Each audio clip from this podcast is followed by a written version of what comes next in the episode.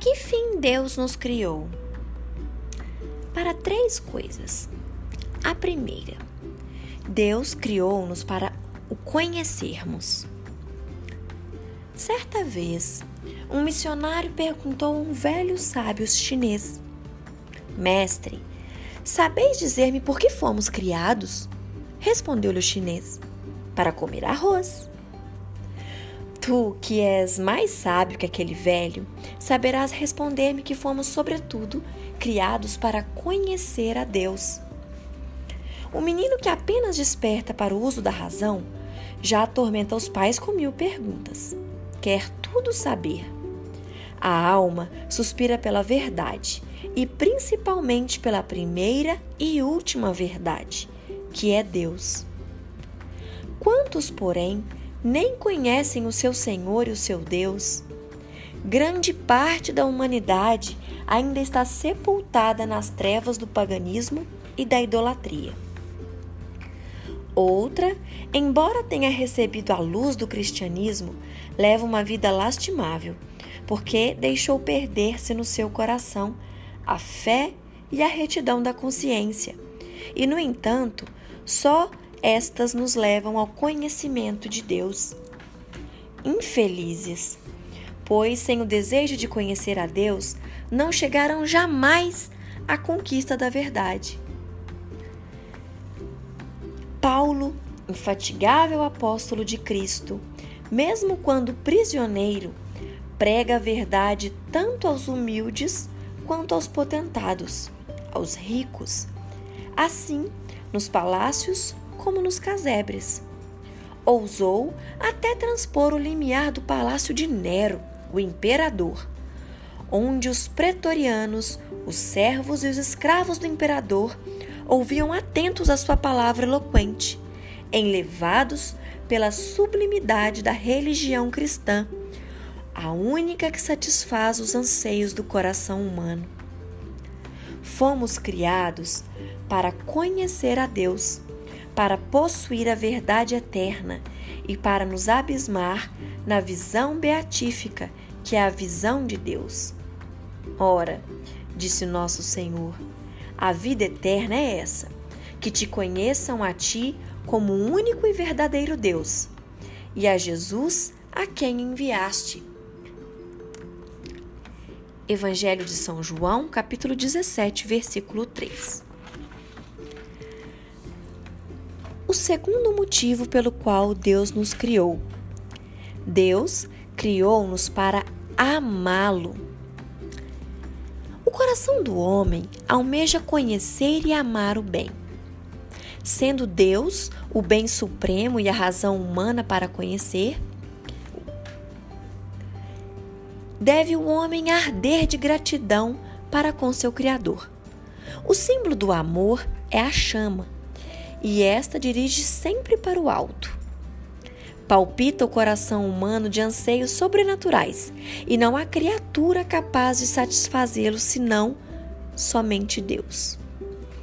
Ó oh Deus, criaste-nos para ti, e o nosso coração vive inquieto enquanto não repousa em ti, exclamava Santo Agostinho. São os santos, criaturas sábias, que fizeram do amor de Deus a razão da sua vida dos seus trabalhos e até do seu martírio.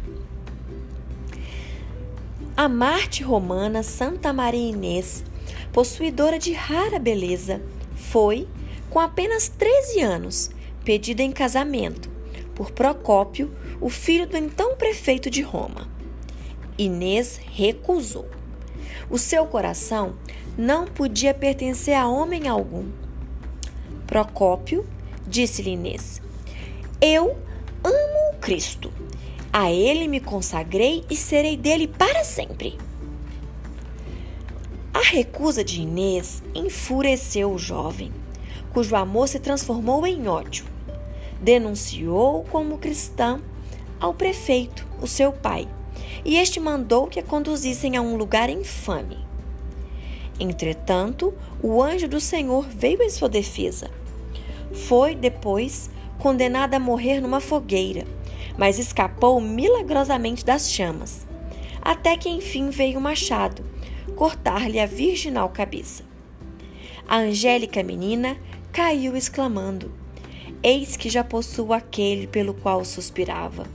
Unir-me-ei ao céu, a quem na terra amei com todas as minhas forças. Amarás o Senhor teu Deus, diz o Senhor, com todo o teu coração, com toda a tua alma, com toda a tua mente. Este é o máximo e primeiro mandamento.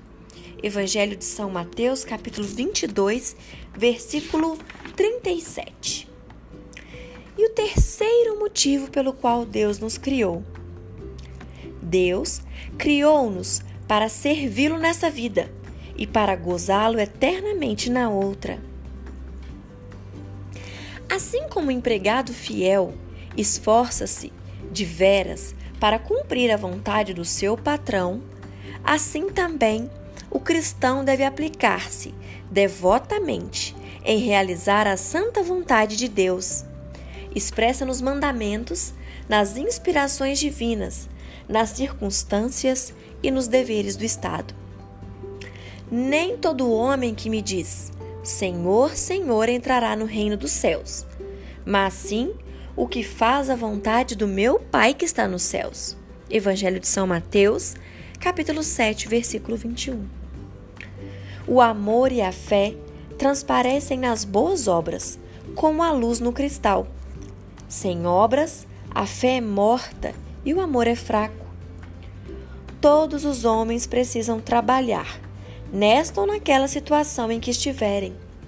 Ou servem a Deus meu jugo é suave, disse Jesus, ou servem ao demônio, inimigo de Deus.